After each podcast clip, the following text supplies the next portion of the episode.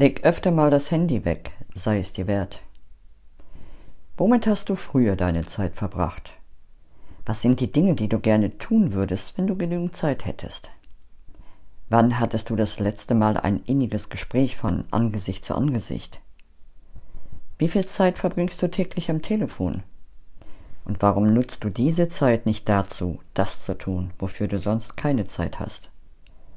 Mögest du stets aus Liebe zu dir selbst handeln. Das wünsche ich dir.